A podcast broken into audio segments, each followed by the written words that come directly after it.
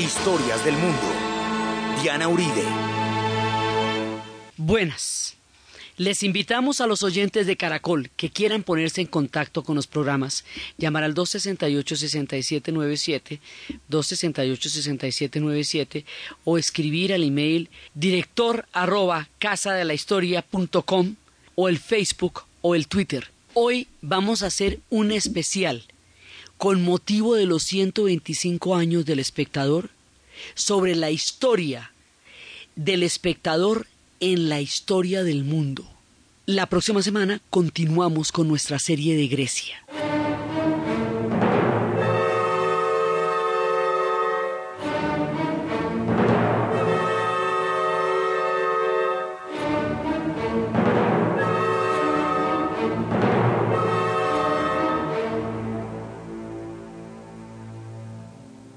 Cuando uno va a contar una historia, normalmente hay un compromiso que es enorme y es dar la talla de la historia que uno va a narrar.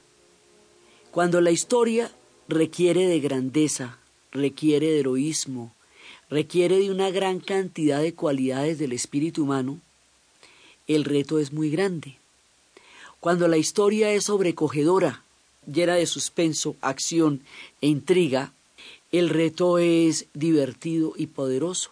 Pero cuando todas estas cosas pasan al tiempo, es un reto, un honor y una responsabilidad muy grande empezar con los 125 años de la historia del espectador.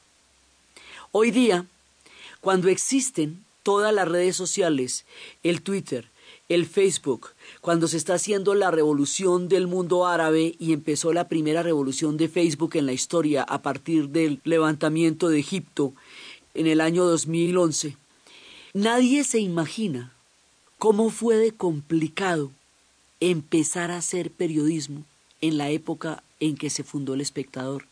Nadie se imagina qué país éramos en ese momento o cuán jóvenes éramos como país, qué cantidad de fuerzas se enfrentaban, cómo era de difícil empezar a hacer algo cuando no existía ninguno de los elementos de la era moderna.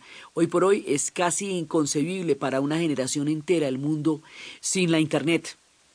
En aquella época se hacían era con tipos, con plomo fundido, carácter por carácter la tecnología tuvo que inventarse y a la vez que se estaba inventando la tecnología, se estaba inventando el periodismo moderno y a la vez estaban empezando a nacer las ideas de la modernidad.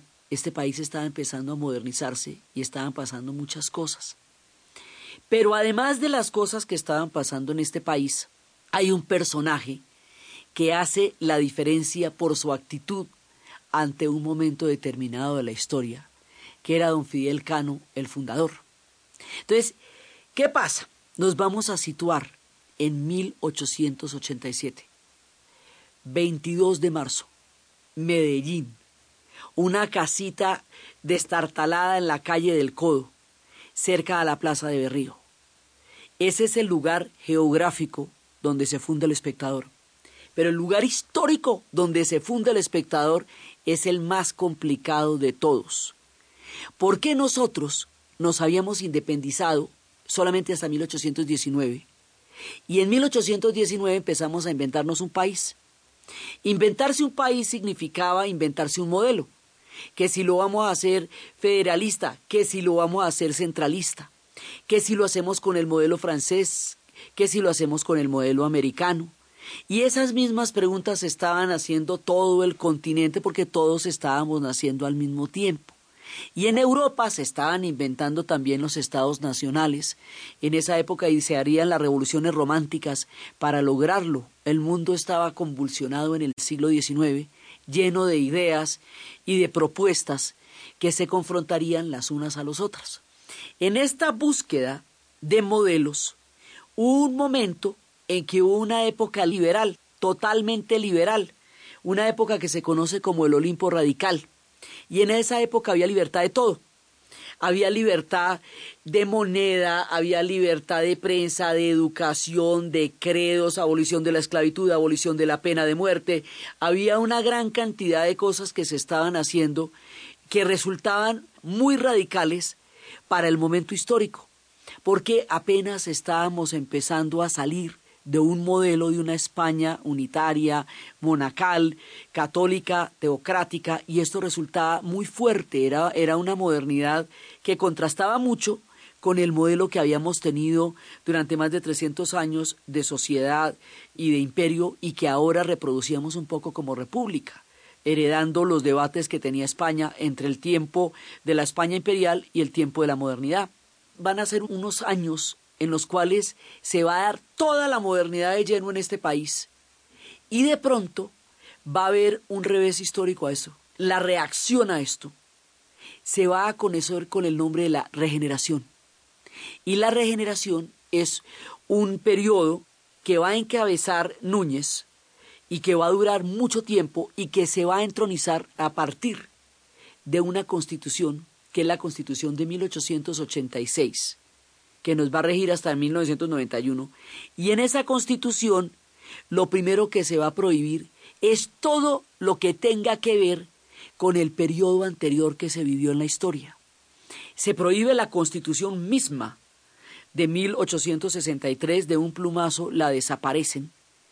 Y las confrontaciones bélicas de toda esta época han llevado a una derrota liberal en la Humareda, en la batalla de la Humareda. Así que la regeneración se convierte en un régimen de acuerdo con el cual se están intentando proclamar de manera absoluta una cantidad de valores que correspondían a un tiempo unitario, a un tiempo centralista, a un tiempo conservador y va a tener una cantidad de instrumentos de censura y va a atacar la libertad de prensa y todo lo que de alguna manera represente o huela o recuerde el tiempo pasado del Olimpo radical en una manera parecida a como pasó después de que derrotaron a Napoleón, que todo lo que oliera a Revolución Francesa o a napartismo o a modernidad o a cualquier cosa de esas fue duramente reprimida durante la época que se conoció como la Restauración. La historia tiene reveses, va y viene. Entonces en un momento se imponen unas tendencias y en un momento se imponen otras. Cuando la cosa estaba verdaderamente grave, cuando hay una censura oficial, cuando hay una consagración total a la religión, cuando hay una cantidad de principios que hacen muy difícil la pluralidad, la disensión de ideas, el desarrollo de otras formas de pensamiento, le da a don Fidel Cano, en un ataque de terquedad supremo, absoluto e histórico, por fundar un periódico de oposición. El espectador nace contra el viento nace llamando los problemas, porque queda claro que nadie puede tener unos criterios distintos a los que hay en la regeneración, pues le pongo el periódico que opina todo lo contrario a ver qué pasa. Entonces nace como un pulso, un pulso, a ver, mejor dicho, usted dice que no podemos pensar distinto a usted. Yo digo que vamos a hacer una historia de independencia periodística y de ideas. Y a ver cómo nos va con eso. Entonces, esto nace cazando un pulso bravísimo por el cual el espectador va a pagar con una cantidad increíble de cierres y de prohibiciones, porque empieza la historia donde el espectador se está enfrentando a todos los poderes que amenazan la libertad de prensa. La historia del espectador es la historia de la lucha de 125 años de un periódico por hacer posible la libertad de pensamiento, la libertad de prensa, la libertad de ideas, el pluralismo y el derecho a disentir, y de lo que ha pagado por hacer valer esos principios, y de cómo ha combatido el miedo, y de cómo lo ha hecho desde el criterio, desde la noticia y desde la literatura, y cómo al hacerlo ha construido el pensamiento crítico en Colombia. Eso, digamos, para decirlo suave es así. Ahora, ande pues esta historia. Primero hay que entender el carácter de don Fidel Cano, porque este hombre es el protagonista de esta idea y es el que se atreve a llevarla a cabo. Advertido como estaba, ¿no? Porque en una época que está, todo el mundo estaba advertido de cuáles eran las condiciones de la prensa y cuáles eran las condiciones del momento y él, muy a sabiendas, se pone en el plan de fundar un periódico para hacerle oposición a la regeneración. Entonces, ¿quién era él? Era un pedagogo Y cada una de las características que vamos a nombrar es muy importante porque determina una parte del periodismo que él va a hacer. Entonces, era un pedagogo, lo que va a hacer que en el futuro y desde el principio el espectador vaya a ser una escuela de periodistas. Era un humanista, lo que va a hacer que el espectador tenga una posición humanista y que sea muy claro en temas, por ejemplo, como la abolición de la pena de muerte. El hombre va a ser un literato, porque la literatura es una parte fundamental de su formación, lo que va a hacer que el espectador vaya a tener en la literatura una columna vertebral a partir de la cual desarrolla no solamente las ideas políticas, sino el pensamiento y la intelectualidad como tal. El hombre va a tener trece hijos, va a ser un tipo paisa, muy terco, buen padre de familia, y capaz de defender sus ideas hasta límites increíbles.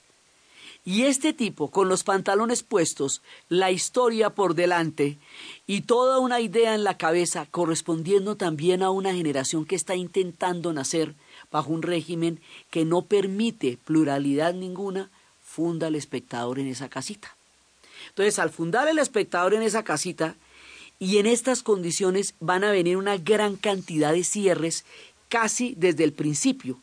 Él nace, digamos, el espectador se nos vuelve un personaje. Un personaje que más que un espectador es un protagonista. Porque lo que vamos a contar es la historia de este personaje y de todos los personajes que lo han hecho posible, que han permitido que, que todo esto vaya sucediendo en la historia. Entonces, está chiquitico, nosotros también, el espectador, nosotros también porque teníamos muy poco tiempo de formación de Estado Nacional, así que lo que se hace en esa época es creación de país, porque el país mismo no lo estamos inventando. Y al estarnos inventando el país, el espectador se va a inventar el periodismo moderno del país. Antes de esto había habido muchísimos periódicos. Los periódicos salían eh, a veces por seis meses, por tres meses, simplemente para hacer visible una idea y luego desaparecían. El primer periódico que tuvimos se llamaba El Papel Periódico de Santa Fe de Bogotá, lo fundó Manuel del Socorro Rodríguez en 1791, todavía en tiempos de la colonia, un 9 de febrero, por eso el 9 de febrero es el Día del Periodista en Colombia, en honor a esta primera fundación periodística de nuestra historia. Entonces, periódicos ha habido muchos, y en esa época los había de meses, pero lo que hace diferente a este es que no solamente surge en esa época, sino que surge a finales del siglo XIX, atraviesa todo el siglo XX y sigue firme y contundente en el siglo XXI. La continuidad histórica de este proyecto, porque otros grandes periódicos del país van a nacer es en el siglo XX van a ser mucho tiempo después. Sí, el tiempo, el colombiano, el heraldo, la patria, todos estos periódicos van a nacer después, pero el que se le mide a la regeneración en el momento más oscurantista de la historia del pensamiento en la formación de nuestro Estado Nacional, que era la regeneración, es cuando este periódico va a salir. Entonces, por eso es que su continuidad misma es un hecho increíble. El solo hecho de que todavía esté contando el cuento ya es mucho cuento. Entonces, empieza el periódico y bueno, estamos advertidos, ¿no es cierto? Vamos contra el viento. Empieza a soplar el viento, el viento de la censura. Y arrancan por todo. La primera, el encabezado. Entonces, si estamos en una época confesional, en una época donde todo tiene que ser de una determinada ideología, donde cualquier tipo de pensamiento liberal está en contravía con el régimen, entonces al periódico le ponemos el siguiente encabezado. Periódico político, literario, noticioso, industrial. Director responsable, Fidel Cano, fundador. Ahí ya estamos diciendo que vamos a hablar de política, ahí ya estamos diciendo que vamos a hablar de noticias, ahí ya estamos diciendo que vamos a hablar de cosas de las que no nos han autorizado. Entonces empieza el espectador y no tan pronto empieza el espectador, empieza la censura. Y la censura va desde la clasificación del periódico como subversivo, eh, porque se consideraba que estaba en contra de los intereses del gobierno. una de las características de la regeneración es que no puede haber una opinión diferente o que de alguna manera cuestione o que de alguna manera critique al gobierno como está. O sea, la prensa debe estar en consonancia con las políticas del gobierno. Entonces, si este periódico se declara crítico frente al gobierno, de entrada están fuera de lugar. Por lo tanto, lo declaran un periódico subversivo. Entonces, va la primera. Chiquitico, en 1887, el 8 de julio, lo habíamos fundado el 22 de marzo, el 8 de julio lo van a suspender por orden del gobierno, luego lo reabren, lo suspenden, luego lo reabren. Esto va a suceder seis veces durante la primera etapa del periódico. Y cada vez lo van a suspender por motivos diferentes, pero básicamente el mismo. Lo censuran, después lo declaran una publicación que es contraria a la fe católica, lo cual va a ser sumamente complicado porque don Fidel Cano no es clerical, pero sí es cristiano y es devoto del niño Jesús. Don Fidel Cano apoyaba la opinión de sus periodistas con todos los hierros, le costara lo que le costara. O sea, él nunca desmentía a un periodista, él nunca lo hacía retractarse, porque la libertad de prensa consiste en eso, en que la gente que trabaja para el periódico que usted dirige tiene derecho a su opinión, y al permitirles el derecho a su opinión, usted está garantizando la libertad de prensa. Entonces hubo un artículo que escribió un periodista de Manizales que hablaba de cómo había un contraste entre el boato con que se estaban celebrando las bodas de oro del Papa León XIII y la humildad con que la Iglesia decía que sus feligreses debían vivir. Simplemente lo criticó. Entonces, por eso, el obispo de Medellín excomulgó el periódico. Así como los libros los han arrestado, libros detenidos ellos, sí, porque los libros también los meten a la cárcel, a los periódicos también. Entonces, este periódico fue excomulgado. Quiere decir eso, que cualquier persona que lo leyera, lo guardara, lo tuviera, lo escribiera, lo pasara de un lado al otro, lo imprimiera, quedaría excomulgado. Entonces, o sea, la tinta del periódico te daba la excomunión en ese momento. Entonces la cosa es muy brava, así porque, pues así como hacemos. Y don Fidel Cano, pues no se imaginaba que lo pusieran en semejante disyuntiva. Entonces, excomulgado el periódico. Entonces nos estamos enfrentando al criterio político de la regeneración y a la prohibición explícita de la Iglesia Católica en la primera parte del periódico. Y cuando decimos que el espectador es de los que va a introducir la modernidad en Colombia, es porque son dos proyectos diferentes. La modernidad implica un Estado laico, una separación de poderes, un derecho de expresión, implica los derechos humanos, los derechos a disentir. Todo ese es el discurso de la modernidad que viene de la Revolución Francesa y que va hacia la formación de los estados sociales de derecho. Entonces, ese es el proyecto que el espectador va defendiendo a través de sus páginas donde las ideas son noticia, porque las ideas son las que se están intentando dar a conocer, difundir. Esto es como un espacio, como un oasis de libertad de pensamiento en tiempos verdaderamente prohibitivos y de censura generalizada. Es intentar crear un huequito de libertad en un momento en que toda la libertad estaba siendo censurada. Entonces por eso es que le van cayendo todos los poderes encima y este proceso lo van a tener muchas sociedades para introducir la modernidad como una forma de pensamiento que haga posible que los países puedan tener ese derecho a disentir. Entonces desde ahí estamos en estas y esta lucha se va a llevar a lo largo del tiempo y es una lucha de nunca acabar porque las libertades nunca están totalmente a salvo de todos los poderes que las van a amenazar. Entonces uno era la iglesia, excomunión. Entonces, bueno, ya vamos en que la iglesia persigue el periódico, luego lo vuelven a censurar, luego lo suspenden por subversivo, luego, pero esto, esto sucede todo en el año de 1888, de donde lo cierran, lo excomulgan, todo, digamos, un añito después le tocan todas estas cosas, luego reaparece en un formato más grande y ya circula solamente los jueves, y ya en 1893 el 8 de agosto, el gobernador de Antioquia, Abraham García, va a suspender el periódico. Uno de los periodistas del espectador, llamado Juan de Dios, conocido como el Indio Uribe, va a escribir un artículo en contra de la regeneración, una crítica al régimen bajo el cual estaba en ese momento el país. Y don Fidel Cano, pues evidentemente apoya la publicación de ese artículo porque de eso se trata todo el proyecto. Pues resulta que por ese artículo a Juan de Dios el indio Uribe lo van a desterrar. En aquella época, para que nos ubiquemos, existía la pena del destierro. ¿Cómo le parece que a usted legalmente lo podían expulsar de su patria por un tiempo indefinido? O sea, nomás póngase eso en la cabeza. Imagínese que alguien llegue y le prohíba a usted su patria. Entonces, Juan de Dios Uribe lo van a desterrar esto eran cosas pues que se hacían en las épocas de los griegos, sí, de lo que se trataban todas las grandes tragedias griegas.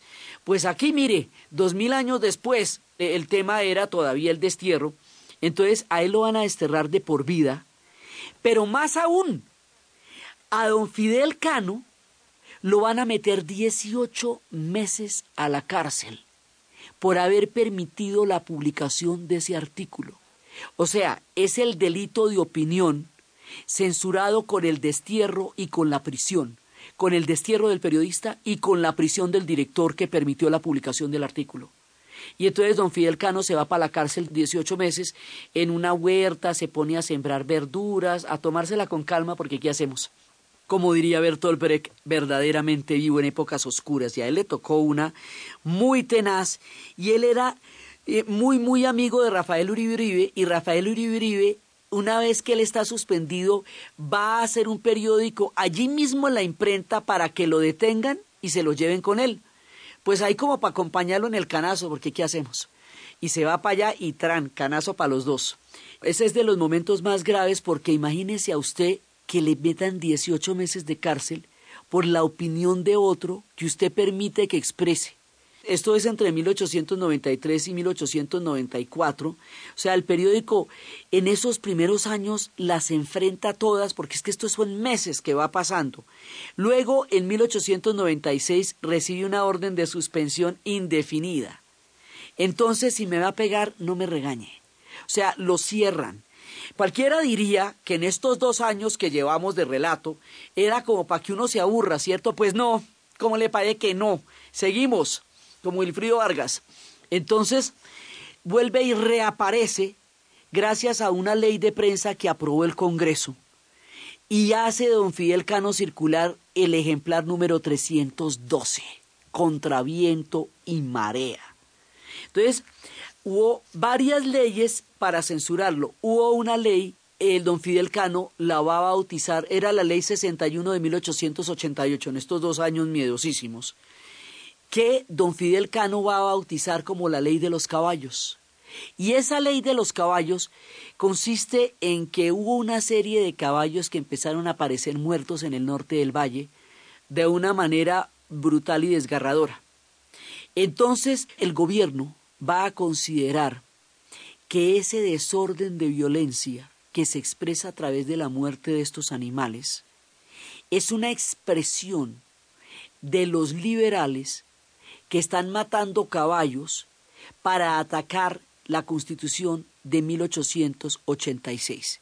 ¿Qué tiene que ver una cosa con la otra? Vete tú a saber. Entonces, el, el tratar de conectar estas cosas para justificar una censura que facultaba al gobierno para perseguir la prensa y la educación, y no solamente la educación, sino la educación científica, porque esta ley afecta por igual al periodismo y al sector educativo, que en este caso era el externado, una universidad que estaba intentando crear un modelo de educación laica en Colombia, cuando toda la educación necesariamente era confesional por herencia de todo el periodo español. Entonces, con esto se persiguió el pensamiento científico, con esto se perseguía el derecho de la expresión, era una ley que facultaba al presidente para ejercer todo el poder de la censura. Esa es la ley de los caballos, que le daba por la cabeza a todo el mundo porque se podía meter en todos los diferentes campos, en los pensums, en las aulas, en los artículos, en los periódicos, en la opinión, en todo tenía esa ley las facultades. Y las tenía porque la Constitución de 1886 había un artículo transitorio, que era el artículo K, que facultaba al gobierno para determinar qué era calumnia, qué era injuria, para poder manipular la prensa y prohibirla y censurarla de acuerdo con su criterio y de acuerdo con sus intereses. Esta ley que estamos hablando de finales del siglo XIX se parece mucho a leyes que se están intentando promulgar de nuevo en América Latina en países vecinos. Eso, digamos, parecería una cosa arcaica que el gobierno sea quien determine qué es calumnia y qué es injuria, porque bueno, pues ese es poner al ratón a cuidar el queso, ¿no es cierto? Pero no, mira que no, porque ahorita se están intentando debatir estatutos de esta misma naturaleza en países de América Latina, ya después de la primera década del siglo XXI. Luego, esto nunca está necesariamente a salvo. Con este artículo se podían meter como quisieran porque lo podían interpretar flexiblemente de acuerdo con los intereses del gobierno. Entonces es sobre esa base que lo van a censurar las veces que consideren necesario. En este punto vamos a hacer una pausa para darle paso al boletín. Después del boletín continuamos con la historia del, del espectador en la historia del mundo. Los esperamos, ya nos vemos. Producto natural. Pausia Complex, fórmula especial con isoflavonas de soya, coral calcio, magnesio, vitamina D3 y zinc. Porque una de 40 es mejor que dos de 20. En Caracol Radio son las 9 de la mañana y 57 minutos. ¿Punto naturista? Gracias. ¿Tiene Digestar Jalea con acción laxante, suave, blanda y placentera de Laboratorios Natural Freshly? Sí, señora. Tenemos la línea Natural Freshly, Digestar Cápsulas Forte y Digestar Fibra. Para otras afecciones, Apetifor. Venas Full, Gasof y Finacid. ¿Y Freshly Pausia cápsulas y Fibofor fibra con probióticos? Naturalmente. Natural Freshly. Tratamientos científicos con productos naturales. En productos naturales, la primera opción. Con el sello del Instituto Farmacológico Botánico. Solo el líder puede darle el mejor servicio a todos los colombianos. Y solo el líder puede bajar sus precios en giros. Gracias a nuestro sistema de innovación, bajamos nuestros precios en giros.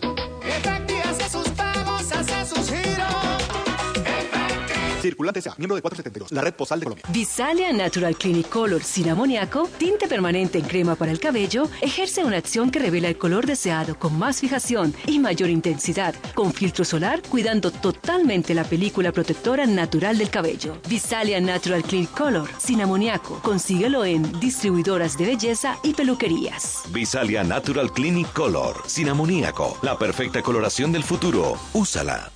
Algunos medicamentos se sienten así. Los productos naturales Funat se sienten así. Más de 200 productos que vienen de las plantas y tratamientos que sí funcionan. Encuéntralos en tiendas naturistas, almacenes de cadena y farmacias de todo el país. Funat. Bienestar, salud y belleza de fuente natural. Todo se juntó esta semana. Reencuentro con los de la U, la reunión de tu esposo con sus compañeros de la oficina, la visita de los suegros. ¡Qué caos! Pero tranquila, todos van a quedar contentos cuando prueben el nuevo queso papialpa para azar. Y tú vas a quedar como una reina. Queso papialpa para azar de Colácteos. El cómplice perfecto para tus ocasiones especiales. Colácteos, corazón del campo. ¿Y usted? ¿Cómo durmió anoche? Comodísimo. Colchones comodísimos para dormir profundamente. Amigo motociclista, las ganas de vivir son compatibles con la prudencia al conducir. Se lo dice Empaquetaduras Darrow, primer fabricante de empaquetaduras para todo tipo de motocicletas con la mejor tecnología y materias primas importadas. Empaquetaduras Darrow, haga sus pedidos a nuestra línea gratuita 018 1945 533. ¿Y usted? ¿Cómo durmió anoche? Comodísimo. Colchones comodísimos para dormir profundamente. Si de pensiones se trata, abogados y consultores, Diego Cortés y Vanessa Lotero son los expertos en pensiones.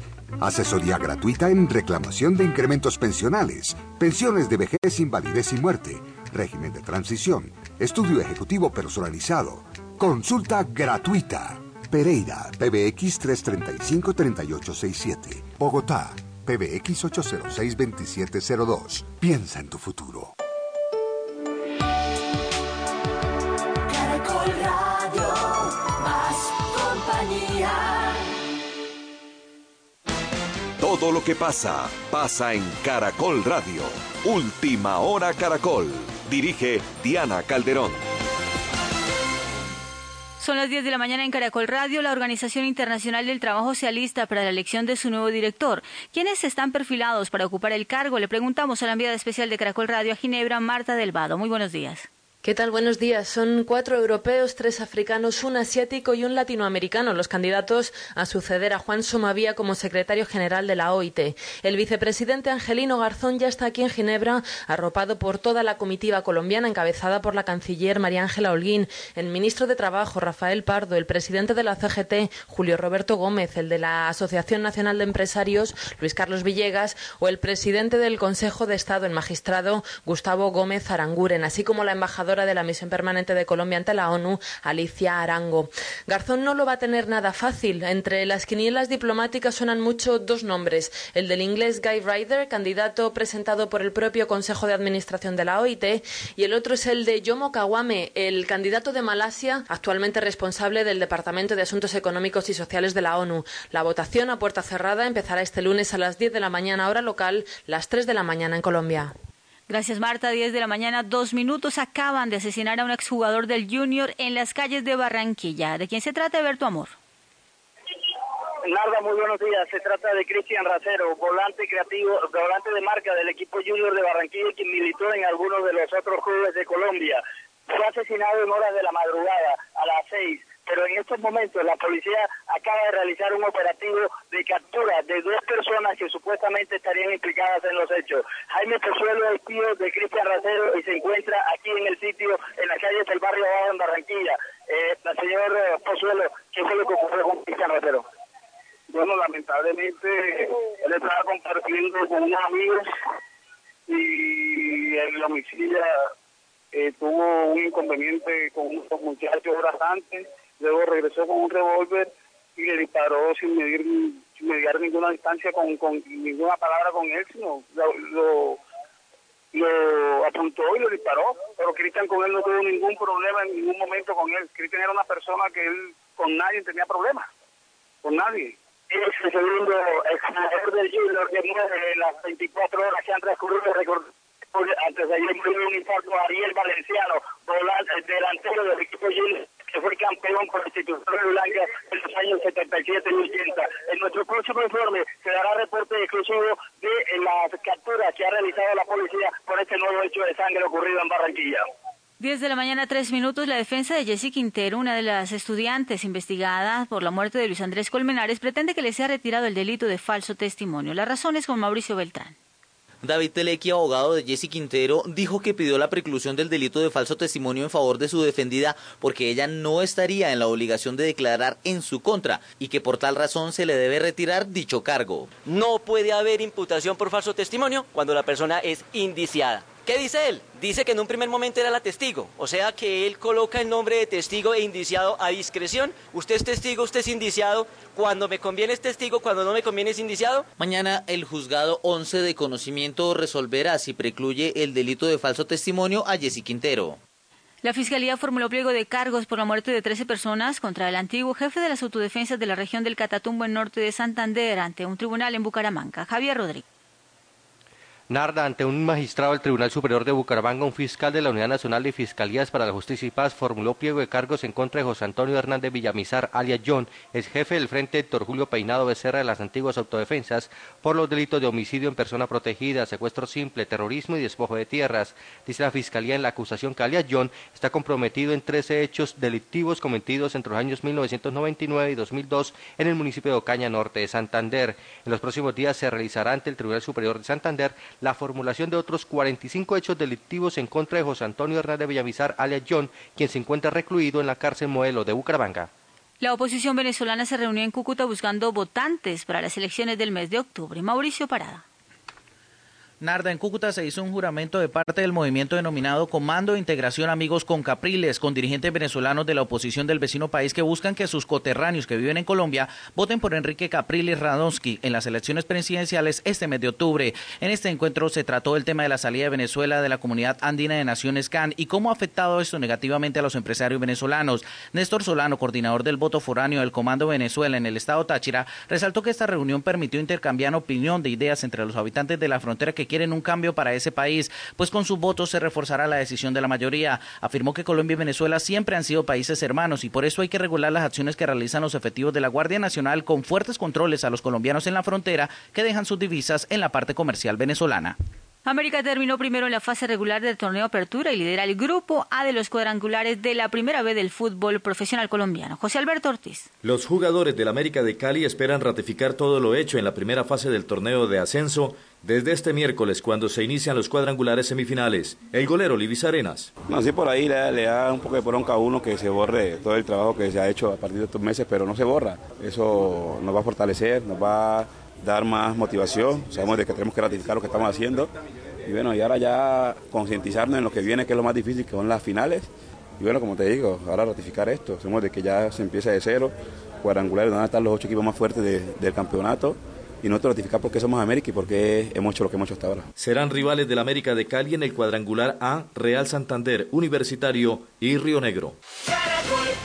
Estas noticias fueron entregadas gracias a Coordinadora, la transportadora de los colombianos.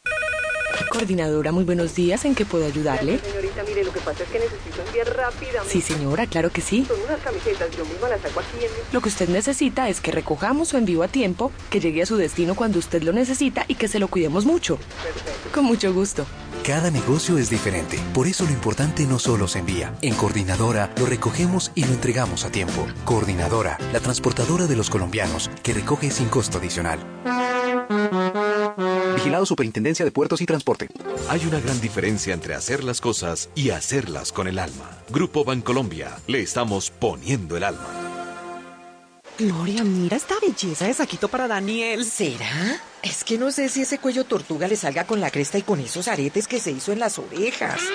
¿Otro saco que no te gusta que te regalan las tías? Bancolombia Joven te invita a seguir creando juntos. Diseña la camiseta que sí te pondrías ingresando a www.facebook.com slash bancolombia. Sóyatela y prepárate para votar por tu diseño o por el que más te guste, porque la camiseta ganadora hará parte de la colección de la marca No Project. Bancolombia, le estamos poniendo el alma. Vigilado Superintendencia Financiera de Colombia. Ay, te juro que se lo pone. Esta es la hora con presta ya del Banco Popular. El crédito de libre inversión que le presta fácilmente para estudiar o para lo que quiera. 10 de la mañana, 8 minutos. Permiso. Jefe, buenas tardes. Vengo a hablar con usted de mi situación laboral y quiero recomendarle que si no quiere perderme tiene que subirme el sueldo, porque le advierto, hay tres compañías que andan detrás de mí. ¿Ah, sí? ¿Y puede decirme cuáles? La del teléfono, la del agua y la de la luz. Si necesita plata ya, pida presta ya del Banco Popular. El crédito de libre inversión que le presta para viajar, estudiar, remodelar o para lo que quiera. Banco Popular, este es su banco. Somos Grupo Aval, vigilado superfinanciera de Colombia. ¿Y usted cómo durmió anoche? Comodísimo. Colchones comodísimos para dormir profundamente. Caja Sonora. Espacio radial de Confama para oírte mejor. Soy Le la sal sangre del burre, lo llevé ante un señor que hacía un bebedizo, le di la miel de abeja con el limón, la cebolla. Esos son solo algunos de los remedios que utilizó Lady para curar a su hijo Bran. Sin embargo, ninguno funcionó. El pediatra Daniel Arango explica por qué. Las mamás deben entender que el asma es una enfermedad que no tiene cura. Este médico dice que su intención no es descartar la medicina de las abuelas como la usada por Lady, pero sí da los motivos para que a Bran se le lleve un control. Sin un tratamiento, cada vez desarrolla crisis de una manera más frecuente. Sin embargo, según el pediatra, estas crisis se pueden prevenir y controlar, algo que Lady definitivamente ya aprendió. No le doy nada frío, lo baño con agua caliente, no me puede faltar inhalador. Te esperamos en una próxima emisión. Con fama. Vigilado Superintendencia del Subsidio Familiar. ¿Y usted ¿Cómo durmió anoche? Comodísimo. Colchones comodísimos para dormir profundamente. ¿Sí pudiste retirar, amor? Sí, y también consulté el saldo. Y adivina qué, tengo más plata de lo que pensaba. ¿Por qué será? Amor, es que tener tu nómina en BBVA te cuesta cero pesos. Es cierto, con BBVA tener tu nómina te cuesta cero pesos. No pagas cuota de manejo y no te cobramos los retiros en nuestros cajeros. Abrir tu nómina en BBVA es una elección que vale la pena. En BBVA queremos hacer tu vida más sencilla. BBVA, adelante. BBVA Colombia Establecimiento Bancario. Vigilado Superintendencia Financiera de Colombia. En Surenvíos entendemos que lo que caracteriza a un buen colombiano es su espíritu emprendedor, solidaridad y esfuerzo, y sobre todo el buen trato y la amabilidad. Por eso en Surenvíos nos sentimos orgullosos de ser colombianos y de servir, transportando sus mercancías, sobres y encomiendas. Contáctenos en www.surenvíos.com.co o en la línea gratuita nacional 018 1288 76. Surenvíos llegamos primero. Pax, Pax. Alivian un Pax. Congestionado, bien maluco. La cabeza se me explota. Necesito mejorar ya. Pax, Pax. Alivian un Pax. Sintomático de resfriado común es un medicamento. No excede su consumo. Leer indicaciones y contraindicaciones. Si los síntomas persisten, consulta a su médico. Registro sanitario INVIMA 2009 M000970.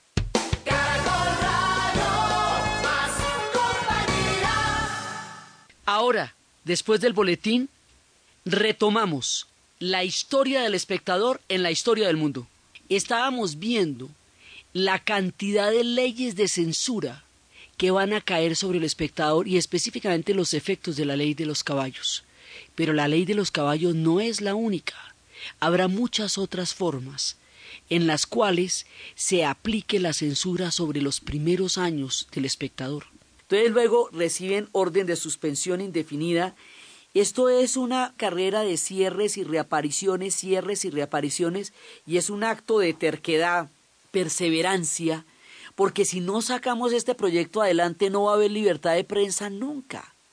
Se estaba jugando era la libertad de pensamiento, prensa y opinión en el país y la formación de esas ideas en nuestra historia. O sea, es un periódico, pero es mucho más que un periódico.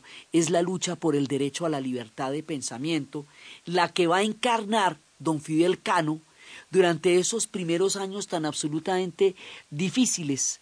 Entonces luego vuelve y reaparece de acuerdo con una nueva ley y ya don Fidel Cano lo va a hacer circular en 1897, ya el ejemplar número 312.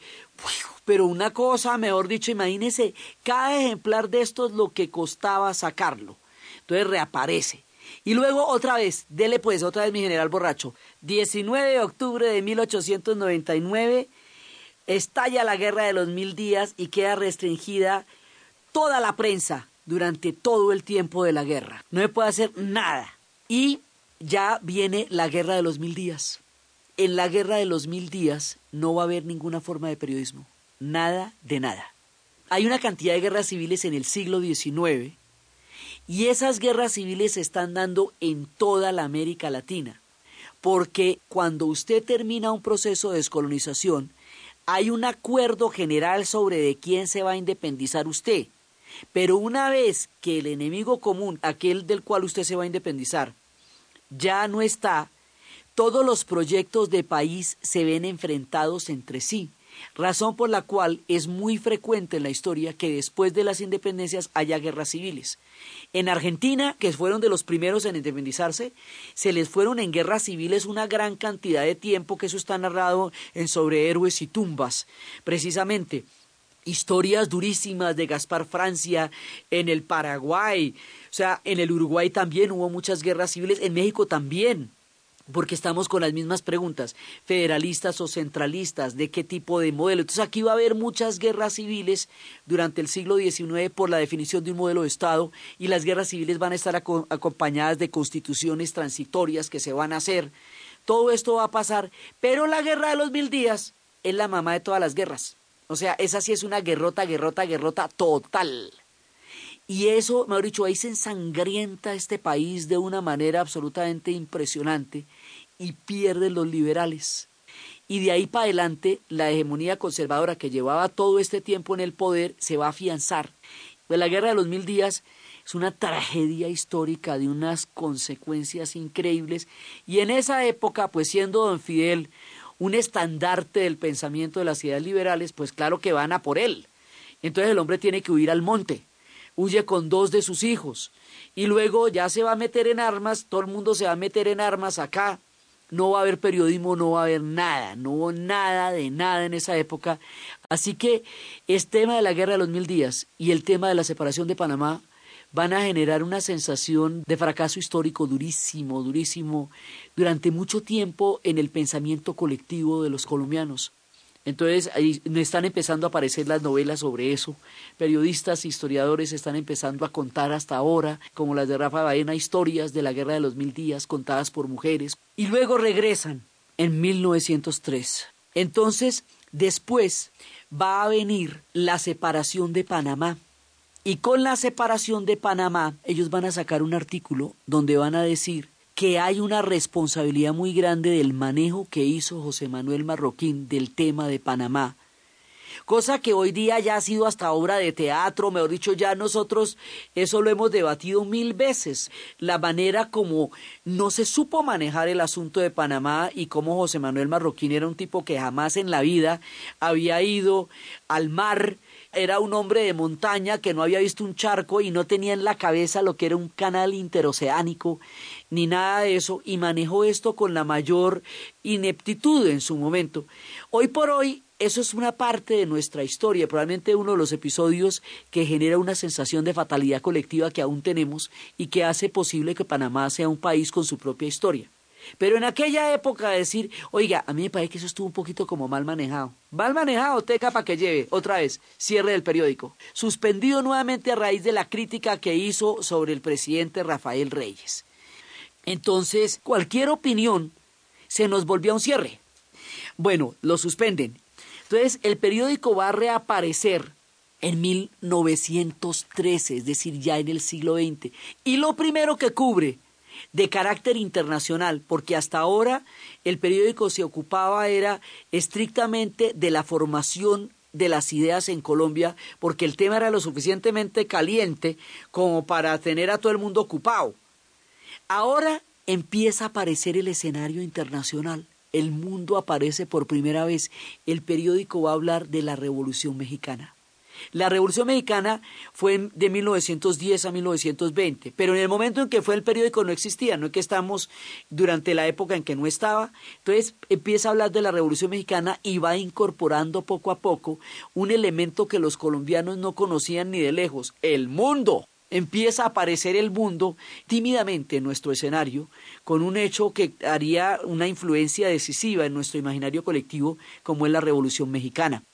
Y ahora hay una variante importantísima. En 1915, por iniciativa de Joaquín Cano, el periódico empieza a publicarse simultáneamente en Bogotá y en Medellín.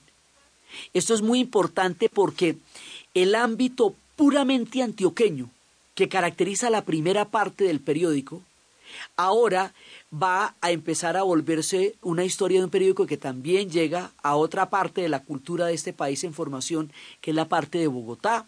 Y en 1919 muere don Fidel Cano, dejándole su legado a sus hijos Luis y Gabriel en Bogotá y en Medellín. El periódico tiene otra cosa que es muy importante, muy, muy importante, y es la literatura. El amor de don Fidel Cano por la literatura hace que siempre vaya a privilegiar este tipo de expresión en el periódico y que la literatura le vaya a dar una cantidad de formación de intelectualidad y de pensamiento porque la literatura es lo que permite que el hombre pueda relacionarse con su entorno a partir de la metáfora y a partir de la poesía y a partir del texto y le da una riqueza narrativa al espíritu humano que Vargas Llosa tiene perfectamente claro que dice que la novela es tan importante en la libertad de pensamiento que todos los dictadores lo saben y todas las dictaduras de todos los pelambres siempre la persiguen. Entonces, el que haya un hilo político tan claro y el que haya una, una literatura tan poderosa le van dando esa característica de la formación del periodismo y de la libertad de prensa en Colombia desde muy temprano. Entonces, los primeros escritores, pues naturalmente son de Medellín porque el periódico nace allá. pero son durísimos, porque ahí va a estar Tomás Carrasquilla, ahí van a estar grandes, grandes escritores de la época, porque esto no solamente es un semillero de periodistas, sino que también es un semillero de grandes escritores, o sea, la historia de la literatura en Colombia está atravesada de una manera muy importante por la historia misma del espectador. En la revista Semana empiezan a aparecer Baldomero Sanincano, Francisco de Paula Rendón, Carlos R. Restrepo, Tomás Márquez, Antonio Cano, y con eso vamos inaugurando esa tradición que sigue teniendo hoy día el espectador de ser un semillero también de formación de literatura en nuestro país. Entonces, bueno, ya logramos llegar al siglo XX con un trabajo absolutamente impresionante y en el siglo XX van a aparecer otros periódicos porque en 1911 se funda el tiempo. Digamos que ya va a estar acompañado de otros periódicos que van a empezar a nacer en esa época, ya no es una pelea totalmente solitaria. Pero en el siglo XIX, hasta este momento, eran ellos solitos, solitos, solitos peleando por el derecho de la libertad de expresión y de prensa en Colombia, contra viento y marea, con la regeneración encima. Ya, bueno, ya van a venir refuerzos porque en la medida en que vayan apareciendo más periódicos en Colombia, pues ya se reparte la cosa. ¿cierto? Ellos siguen en su ley, pero ya hay poco más gente, en, digamos, empiezan a unir a estas iniciativas otros medios que empiezan a nacer. Y el periodismo en Colombia va adquiriendo ya mucho más fuerza, ya no es un Quijote solitario, ya hay más gente con la misma idea, pero si no la hubieran defendido como lo hicieron durante ese periodo turbulento del siglo XIX, pues no llegan al XX y hubiera sido mucho más difícil para otros acompañarlos y retomar las banderas de la lucha por la libertad de prensa. Entonces, en 1915 pues había nacido La Semana, el primer suplemento literario del país, y eso es lo que le va a dar una nueva mirada, porque eso es lo que va a permitir que una columna fundamental esté apuntalando el periódico, que es lo que decimos de todo el movimiento literario que esto va a tener. Y así, van a llegar, pero mejor dicho, exhaustos a 1916 con el número 2000 y ya empiezan a cumplir 30 años de existencia en las condiciones más complicadas en 1917, cuando está estallando la revolución bolchevique, cuando ha pasado la Primera Guerra Mundial, cuando eh, ha pasado la rebelión de la Pascua en Irlanda, cuando el mundo está totalmente convulsionado, cuando el surrealismo, cuando el Dada, cuando el mundo empieza a entender y las circunstancias tan dramáticas, porque en 1917 todavía estamos en la Primera Guerra Mundial, ellos cumplen 30 años y el mundo se está transformando de una manera increíble, porque mientras el periódico sigue, el mundo se va transformando. Y en un momento dado, el mundo y el periódico se van a encontrar y ellos nos van a narrar el mundo cuando tengan la manera de hacerlo, porque al principio solo existir les consumía toda la energía vital. Entonces, ya en ese momento, empieza el suplemento literario ilustrado en los años 20. Así que la primera etapa es hasta los años 20, en donde la lucha por la existencia física del periódico es la que los más va a caracterizar por los cierres permanentes y las censuras. Ya para 1920, que es un periodo en el cual hay una cantidad de vanguardias.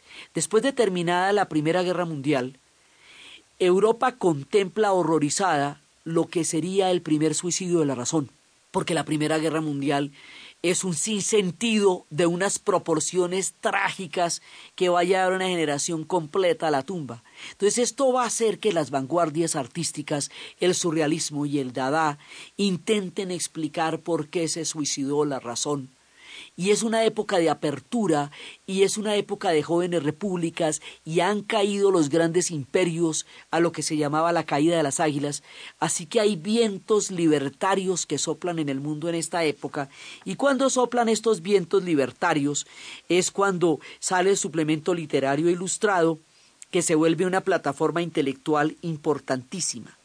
Después, en 1923, el periódico deja de publicarse en Medellín y se instala definitivamente en Bogotá y empieza a salir como vespertino. Y más adelante, a finales de los 20, empieza a tener un movimiento que se llama el Jardín de los Poetas y empieza a tener otro elemento súper importante, la caricatura.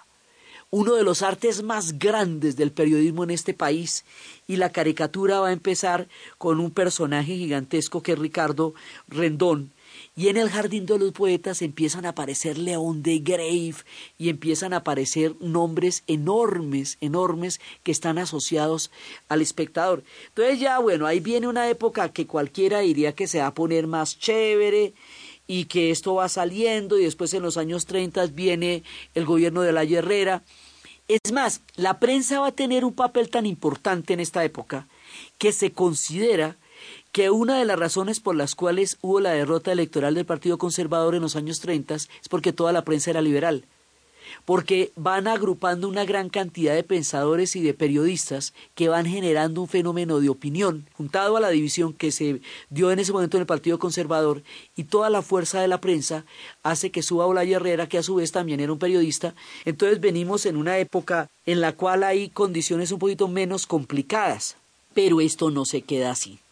Después de esto, el mundo empieza a vivir cosas muy graves como la Guerra Civil Española, de la cual también el periódico hablaría. La Guerra Civil Española, aparte de todo el increíble dramatismo que tiene, va a dejar listos los bandos que se van a enfrentar en la Segunda Guerra Mundial.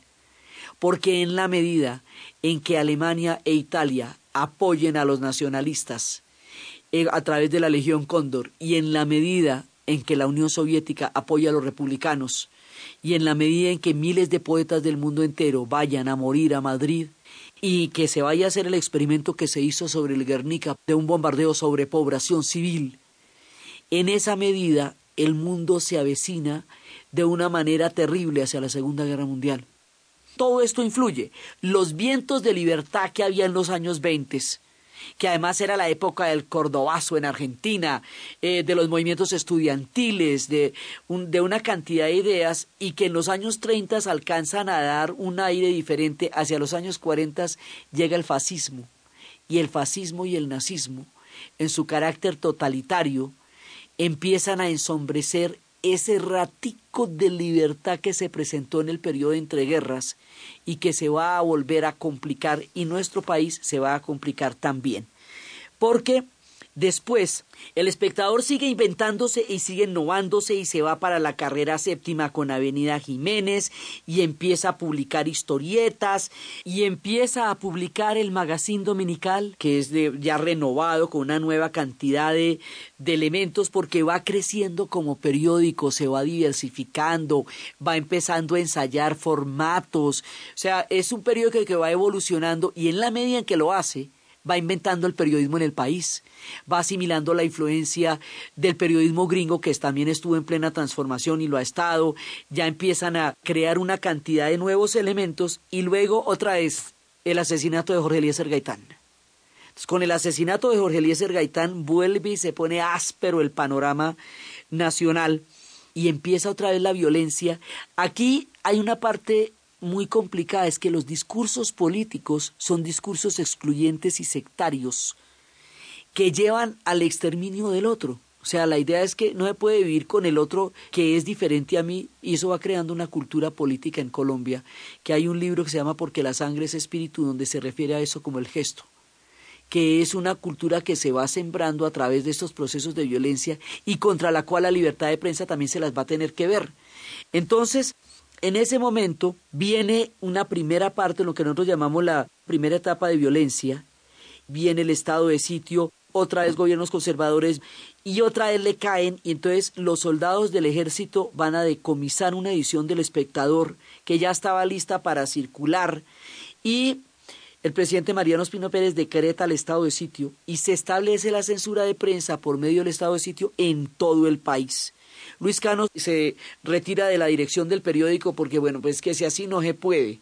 Sí, en la época en que funcionaba en Bogotá y Medellín, Luis Cano lo dirigía en Bogotá y Gabriel en Medellín. Ahora Luis Cano renuncia a la dirección porque la cosa se pone muy complicada y después del retiro del diario, ocho meses después, va a morir Luis Cano, que duró 35 años ejerciendo la profesión y Gabriel toma las riendas del periódico como ya no tienen dos ediciones sino una sola, están funcionando en Bogotá. Entonces aquí ya viene la parte más tesa de todas, porque en 1952 pasa una cosa aterradora, y es que allí en las instalaciones que estaban en la cuarta con Jiménez y donde está gran parte del archivo, allí este periódico va a ser atacado destruido y el tiempo también, los dos periódicos, y en esta destrucción y en ese ataque les destruye una gran cantidad de archivos y fotografías de la historia de este país que los contenían ellos. Eso es una pérdida gravísima. Ellos reconstruyen lo que pueden con los archivos de Medellín, pero los archivos de Bogotá se pierden ahí y hay mucho de eso que todavía no se pudo reemplazar. Entonces, esto ya, ahí ya estamos pasando del cierre, de la censura, de la excomunión, al ataque físico al periódico. Esto ya es de castaño a oscuro. Entonces ellos siguen en esa lucha por existir y por mantener la idea de la libertad. Y luego hay una tregua para dar un aliento político diferente, sube Gustavo Rojas Pinilla, y en un principio hay una época de tregua, pero después es cuando empiezan a criticar que Rojas Pinilla se va a tomar en serio la tregua y se va a convertir en un dictador. La idea era que él iba a estabilizar este país que tenía esta cantidad de, de tiempo de violencia, pero él termina volviéndose un dictador. Y al volverse un dictador, entonces ahí, ¿qué hacemos? Ahora, durante su gobierno pasan cosas importantísimas. El voto a la mujer en 1957, absolutamente importante la llegada de la televisión a Colombia, los puentes de la 26 en Bogotá. Eso también es un momento que se está construyendo mucha parte del país, porque el país no es solamente el país político, ese país que decía Gaitán que era el país político y el país real. El país real también se está construyendo, pero el clima político es sumamente complicado. Entonces, en ese momento va a haber un tema definitivo y es que un joven de Aracataca va a publicar un cuento que se llama La Tercera Resignación. Y a partir de ese cuento se va a abrir camino, gracias a que en esa época también estaba Eduardo Salamea Borda y a esa vocación literaria del periódico. Eduardo va a ser como la llave de él, de su entrada al periodismo. Y después ya lo van a traer como columnista y va a empezar a hacer crónicas y relatos. El personaje se llama Gabriel García Márquez y el espectador lo va a convertir en periodista y va a ser básico en su formación. Y el hombre de Aracataca se viene para Bogotá. Y lo que lo va a hacer más famoso es lo que llaman el relato de un náufrago. Es una historia durante la dictadura de Rojas Pinilla en la cual la versión oficial es que hubo una tormenta en un barco, en el buque Caldas, que era un buque militar, y que todos murieron y un náufrago sobrevivió diez días en alta mar sin comer ni beber y eso lo convirtió en un personaje absolutamente popular y todo el mundo le daba picos y todo el mundo le tomaba fotos y me dicho todo era la dicha. Al cabo de un tiempo, este personaje se cansó de ser lo que se llamaría Flash el heroico cobarde, se cansaría de ser condecorado por un mérito que en realidad no tenía. Entonces se va para el espectador y cuenta la verdad. La verdad era que ese buque de guerra cargaba contrabando y el contrabando no estaba bien amarrado. Y como no estaba bien amarrado, en un momento en que el buque se escora, se caen las cajas de contrabando y los ocho marineros y sobrevive este man solito. O sea, no fue ninguna tormenta, ni el hombre desafiando los elementos, ni no, ni Movidic, no. Es que el contrabando les quedó mal puesto y se les cayó y al caer se le cayeron los ocho marineros. Entonces no había heroísmo en el, el, náufrago, sí era náufrago, y la que se jugó se la jugó, pero los motivos por los cuales llegó al mar no era la heroica tormenta, sino era un contrabando mal puesto. Y es cuando Gabriel Cano le preguntó, Tocallito, dígame una cosa, ¿eso que usted está escribiendo es novela o es verdad? Y García Márquez le contestó, es novela porque es verdad. Y todo minuciosamente. Al denunciar esto, Rojas Pinilla se les viene en contra. Y empieza la persecución a la prensa ahora con la dictadura de Rojas Pinilla, porque además García Márquez hacía crónicas que de una u otra manera cuestionaban el régimen, crónicas acerca de los soldados de la guerra de Corea, que salían de los campos, de, de historias sin ningún tipo de, de salida, para donde un pueblo que tenía menos salida que ellos, a una guerra que no tenía nada que ver con ellos y que Daniel Santos va a inmortalizar en voy a decirle adiós a los muchachos porque pronto me voy para la guerra. si eran esas épocas de Dariel Santos y todo eso. Y eso puede tener una aureola mítica como después la tendría, pero ¿qué sentido tenía que nosotros nos pusiéramos a llevar un batallón a Corea en ese momento? Es lo que él cuestiona, lo va a cuestionar periodísticamente. Sí, y entonces eso tampoco es chévere para Rojas Pinilla. Y así empieza, digamos, a pisarle los callos a través de crónicas periodísticas que no van a ser para nada favorecedoras del gobierno y por lo tanto otra vez el espectador se pone en contravía y después García Márquez empieza a hacer crónicas de cine. Y es cuando vienen las grandes leyendas que lo llevaron a cubrir una manifestación en el Chocó, porque estaban partiendo el Chocó en tres departamentos distintos. Y el hombre se va para el Chocó con un fotógrafo y se da cuenta que ya, ya no hay ninguna manifestación. Entonces la arma. Entonces va y ve que todo el mundo está en otra cosa, entonces él arma la manifestación para poderla fotografiar y cumplir y se la inventa. O sea, ahí hay un límite entre la realidad y la ficción que lo que hace es darle exactitud a la realidad. Y va creciendo él como periodista en el espectador. Más adelante a García Márquez lo mandan para Europa porque la cosa aquí está delicada. Ya, mejor dicho, el hombre ya está bordeando límites de seguridad y hay un momento también en que el periódico va a tener dificultades y todo eso. Y luego empiezan otra vez a tratar de salir adelante hasta que llega el Frente Nacional.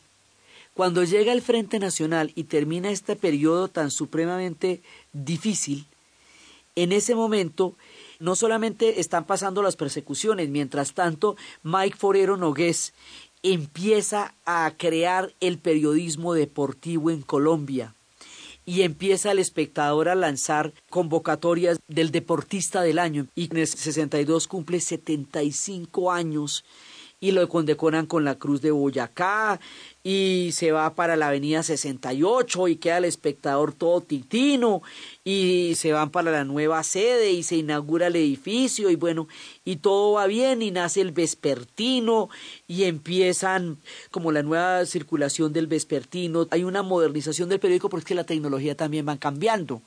Entonces ya hay muchos más elementos periodísticos, ya son las grandes rotativas, ya es un periodo en que las cosas empiezan como a salir adelante y el Frente Nacional se vuelve una salida política en la cual se turnan el gobierno. En lugar de haber hegemonía conservadora y en lugar de haber guerras civiles y después de la violencia de los trescientos mil muertos de los años 50, que es lo que nosotros llamamos la violencia, fueron trescientos mil muertos que sucedieron en los años 50 y que dejan un espectro de, de, miedo en la memoria colectiva durísimo, cantidades de historias de esa época. Entonces, para poner fin a la violencia, y después de la dictadura de Rojas Pinilla, donde lo bajan del poder mediante movimientos cívicos en los cuales estuvieron metidos todos los estudiantes, el periódico, eh, la sociedad, la oligarquía, y a la vez Rojas Pinilla devolvió un mito también para otro poco de gente, porque dice que en su época pasaron cosas importantes a nivel popular, queda convertido en un personaje controversial, porque hay gente que lo quiere mucho y hay gente que lo detesta, pero lo bajan del poder.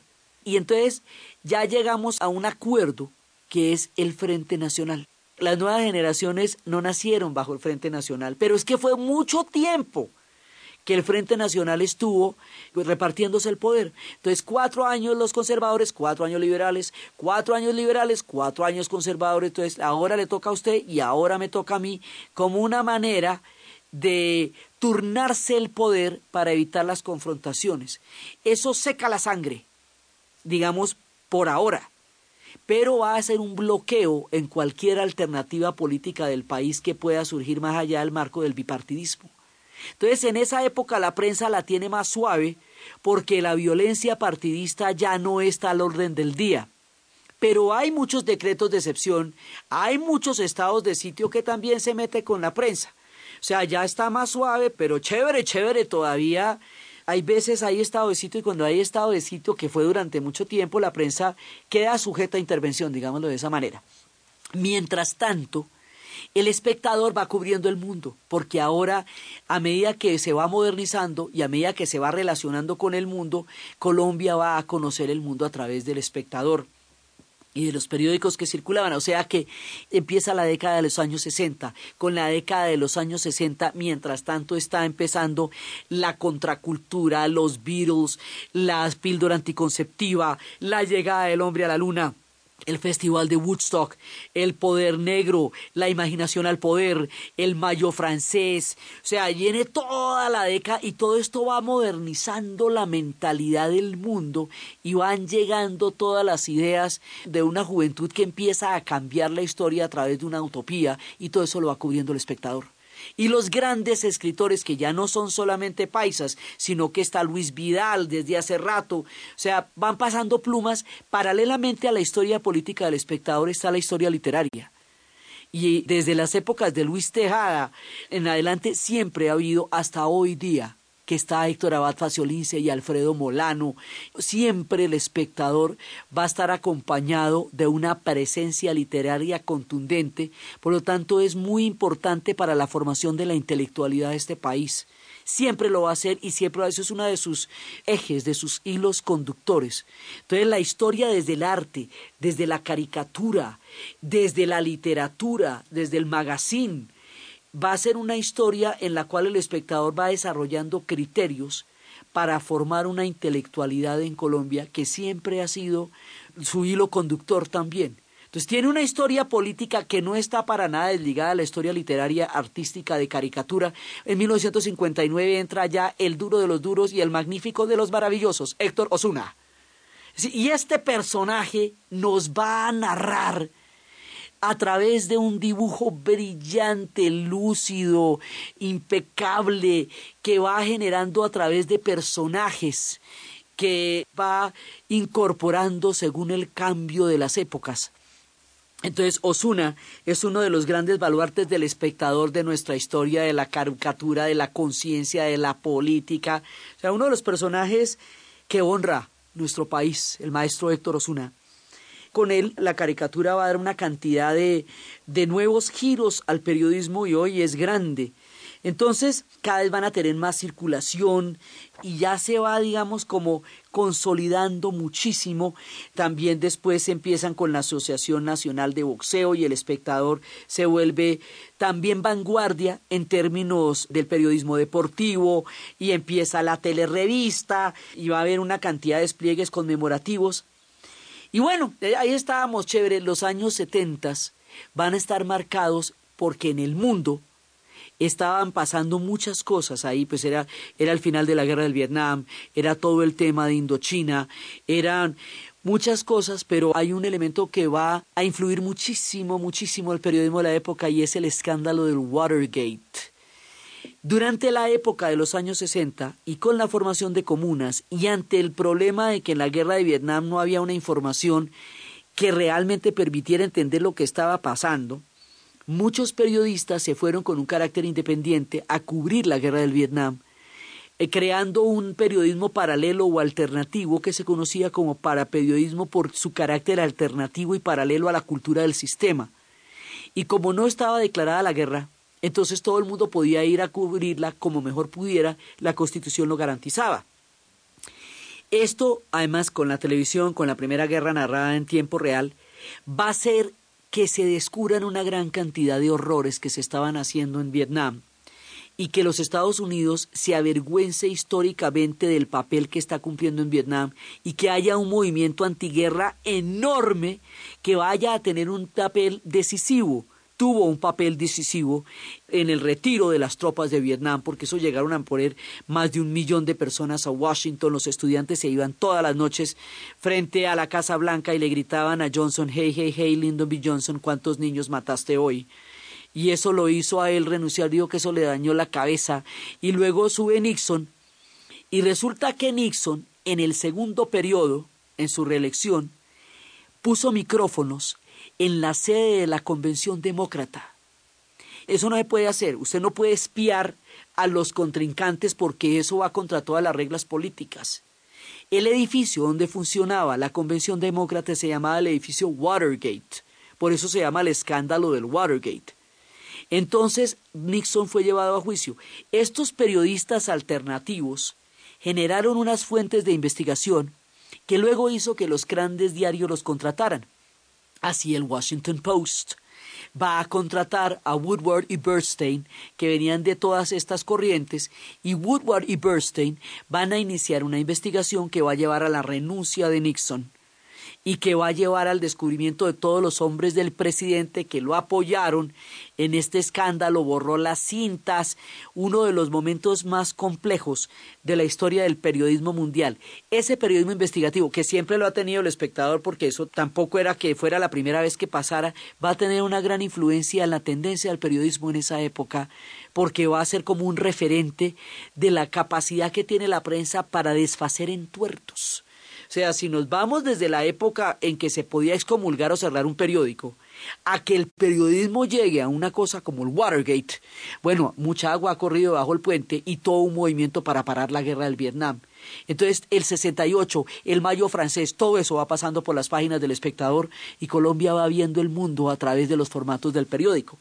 Entonces, va pasando toda esta época de grandes debates, van pasando muchas, muchas cosas en esa época. Son épocas en las cuales la historia avanza vertiginosamente y en ese momento es cuando, después de una disputa con el tiempo, los tres caballeros se van a pasar al espectador y el espectador va a tener una de las plumas más ágiles y más fuertes y bravas que ha habido, Klim. Lucas Caballero Klim pasa de ser un legendario periodista del tiempo a ser periodista del espectador junto con los otros dos caballeros cuando entran en profunda crisis con el tiempo con el que estaban trabajando. Entonces vienen más plumas y se aúna más gente. El espectador ya para entonces tiene consolidada una reputación de ser un periódico crítico que de una u otra manera va generando una conciencia histórica. Y luego vienen los años ochentas. Y con los años ochentas viene el narcotráfico. Y con el narcotráfico, el espectador va a ser implacable y de frente. Y va a denunciar el fenómeno tal como lo percibe desde el momento que va saliendo. Y aquí es cuando vuelve a pagar otra vez costos inmensos por esta manera. Hay un momento en que el periódico no puede circular en Medellín porque ya, digamos, la cosa está sumamente complicada. Les van a asesinar una serie de periodistas, productores, trabajadores, abogados, hasta que llega el asesinato de don Guillermo Cano, porque don Guillermo Cano no le hizo ninguna concesión en ese momento al narcotráfico como nunca la hizo el espectador. El espectador siempre se defendió con la propia pluma. Cuando lo censuraban sacaba un artículo de por qué lo censuraban. Cuando lo excomulgaban sacaba un artículo de por qué lo excomulgaban. Y así, y mientras tanto circulaba la revista El Campo, revistas de turismo. La libreta de apuntes de don Guillermo Cano se va a volver una columna premiada por el CPB, pero el 17 de diciembre de 1986, Guillermo Cano es asesinado a la salida del periódico. Y esto se convierte en uno de los momentos más dramáticos de la historia de la prensa en Colombia. Por orden de Pablo Escobar, fue asesinado don Guillermo Cano. Quiere decir que el narcotráfico ya emprende la guerra contra la prensa. Entonces, bueno, ya él le fue a la regeneración, a la iglesia, a la violencia, ahora el narcotráfico, porque ellos van a enfrentar todas las amenazas posibles que ha habido a la libertad de prensa y de expresión en este país. El espectador encarna esa lucha. Y después de eso, viene la más grave de las más graves, en 1989, el bombazo del espectador. Una bomba que le van a poner a las instalaciones con 55 kilos de dinamita. Y esto es un momento gravísimo. Entonces, eh, a las seis y treinta de la mañana. Entonces empiezan a llegar todos los periodistas a ocupar su puesto de trabajo y en esa desolación a alguien se le ocurre llevar un poco de escobas y de recogedores y todo el mundo se pone a recoger escombros y se sientan sobre lo que pudieron recoger y José Salgar va a sacar una edición en blanco y negro que dice seguimos adelante. Y ese día, la irreductibilidad del espíritu humano, la capacidad del hombre para sobreponerse a todo aquello que amenace la libertad interior que todos tenemos, se pone de presente en esa edición que demostraba la, la interesa, el valor de esta gente en un momento más asiago. La prensa entera se silenció en protesta. Al otro día no hubo ninguna publicación de periódicos. El país estaba en un luto brutal. Habían pasado cosas terribles, terribles en esa década. Había pasado la toma del Palacio de Justicia y la retoma la toma por parte del, del, M-19 y la retoma por parte de los militares había pasado Armero, habían asesinado cuatro candidatos presidenciales, había sucedido el exterminio de la UP. Y entonces ya la bomba del espectador es demasiado, ¿me entiende? O sea, ya, ya es como imposible que nos toque tan duro. Y el periódico vuelve y se levanta. Otra vez, seguimos adelante.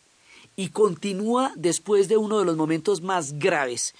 Y van pasando los ochentas, que fueron para nosotros épocas sumamente duras, y empieza a circular en los noventa la revista Ventana. O sea, seguimos y además nos inventamos más vainas. Y empiezan eh, siguen todos los informes de toda la época. El espectador siempre estuvo en el periodismo investigativo y siempre ha estado cerca de las víctimas. Siempre ha intentado mirar qué es lo que está pasando realmente y siempre ha, ha tratado de buscarlo. Y ahora, después de eso, después del narcotráfico, cuando siguen adelante y cuando se logran recuperar de esa, entonces vienen las amenazas financieras, el otro poder Después de la caída del muro de Berlín, de la disolución de la Unión Soviética, de la salida de Mandela de la cárcel, del levantamiento de Chiapas, de la guerra de Yugoslavia, de los acuerdos de Oslo, de todos los cambios del mundo, la economía pasa a ser ideología, porque todo el dilema entre el capitalismo y el comunismo que caracterizó la Guerra Fría desaparece al desaparecer la Unión Soviética. Entonces la economía se vuelve una fuente en sí misma. Entonces ellos ahora vamos a pasar al lado de las amenazas financieras y la primera de las amenazas financieras es un bloqueo económico a la pauta, que es lo que hace que los periódicos existan porque le dieron durísimo a la irresponsabilidad financiera de un gran conglomerado económico en esa época y la venganza fue darles donde un periódico sobrevive, la pauta. Sí, eso es como apretarles la garganta.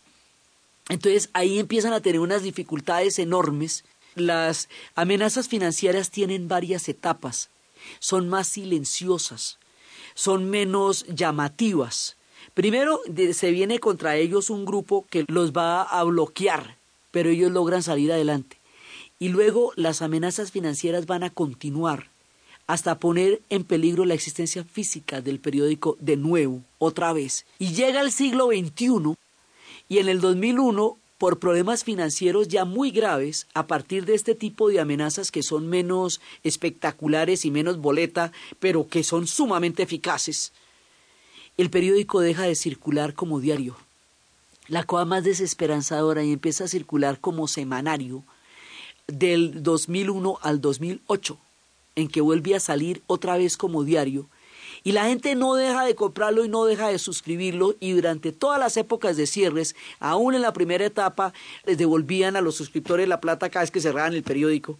Entonces ya en el momento en que se vuelve semanario, esto ha generado una fidelidad, que es la fidelidad a nuestro propio derecho de la libertad que encarna el espectador.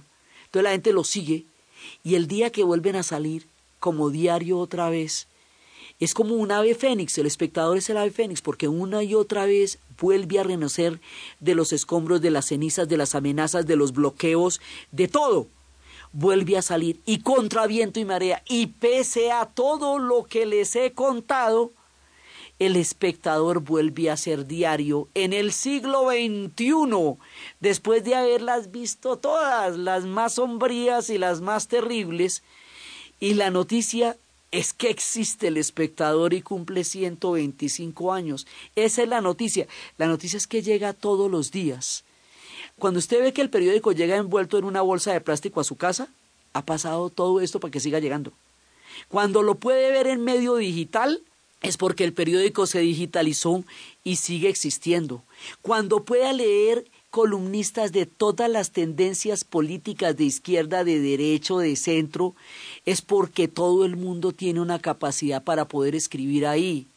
cuando puede leer las crónicas de, Alfredo Molano, cronista inigualable de nuestra historia, o de Héctor Abad Faciolince, o crónicas de cultura, es porque sigue existiendo la literatura en el periódico.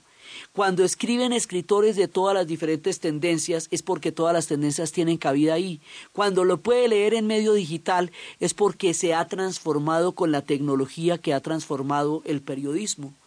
Entonces esta es una historia de la irreductibilidad del espíritu humano, de la perseverancia de creer en la idea de la libertad como un derecho esencial para que un país pueda funcionar, de no poder imaginar el mundo sin la libertad y haber pagado todos los costos posibles todas las amenazas que le pueden caer a la libertad de prensa le han caído al espectador y de todas se ha levantado y siempre vuelve y sale otra edición y ya cuando el bloqueo económico que ya era la cosa más miedosa del mundo porque ahí sí cómo hacemos lograron mediante toda clase de maniobras volver otra vez pero sin perder la independencia. O sea lecciones de miedo de cómo combatir el miedo las del espectador lecciones de dignidad, las del espectador, lecciones de entereza, las de Fidel Cano, las de Guillermo Cano, las de José Salgar, las de todos estos personajes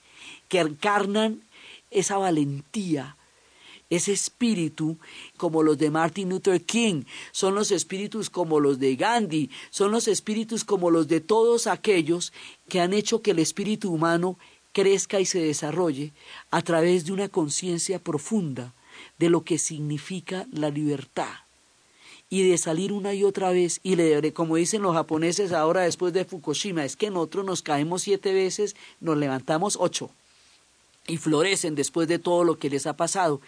Esa es la enseñanza más grande que ellos nos dan ahora y es con todo el orgullo, con todo el honor, con toda la dignidad histórica, con toda la conciencia y con toda la fe y con toda la fidelidad y la adhesión de todos los que los hemos seguido durante generaciones. Y como un ejemplo para las generaciones modernas y para que los pelados de ahora sepan que se puede ser corajudo y salir adelante con eso, hoy el espectador cumple 125 años.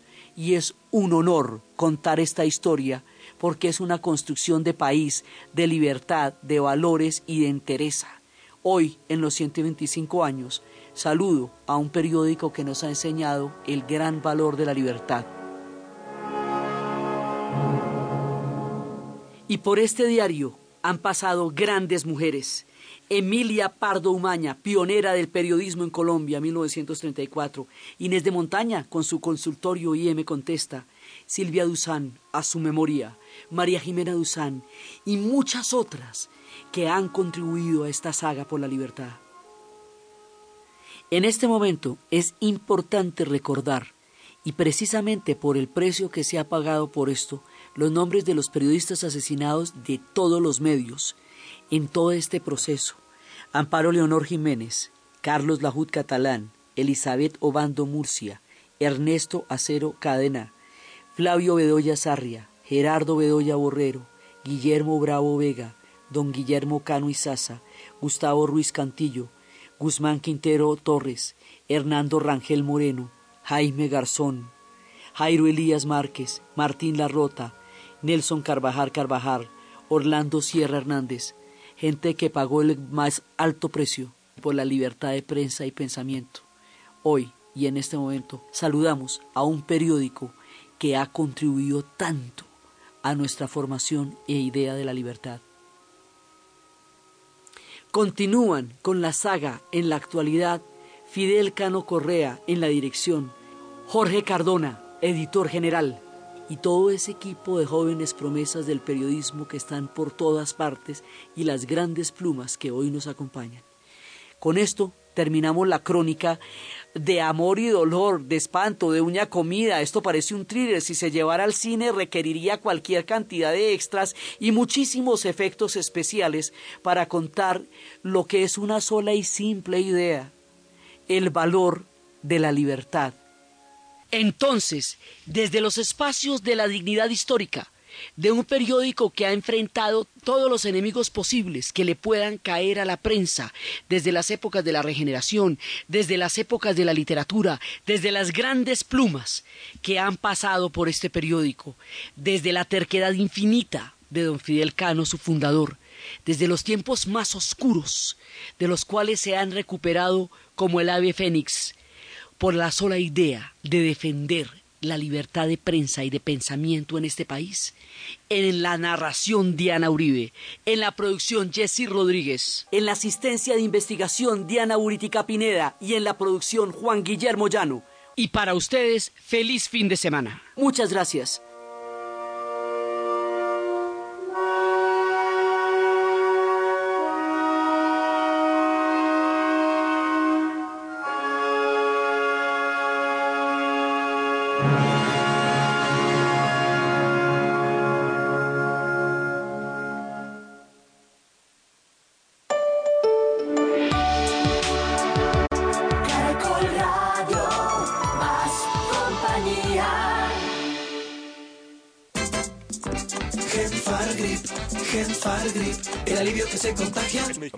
Consumo. Y contraindicaciones. Si los síntomas persisten, consulte a su médico.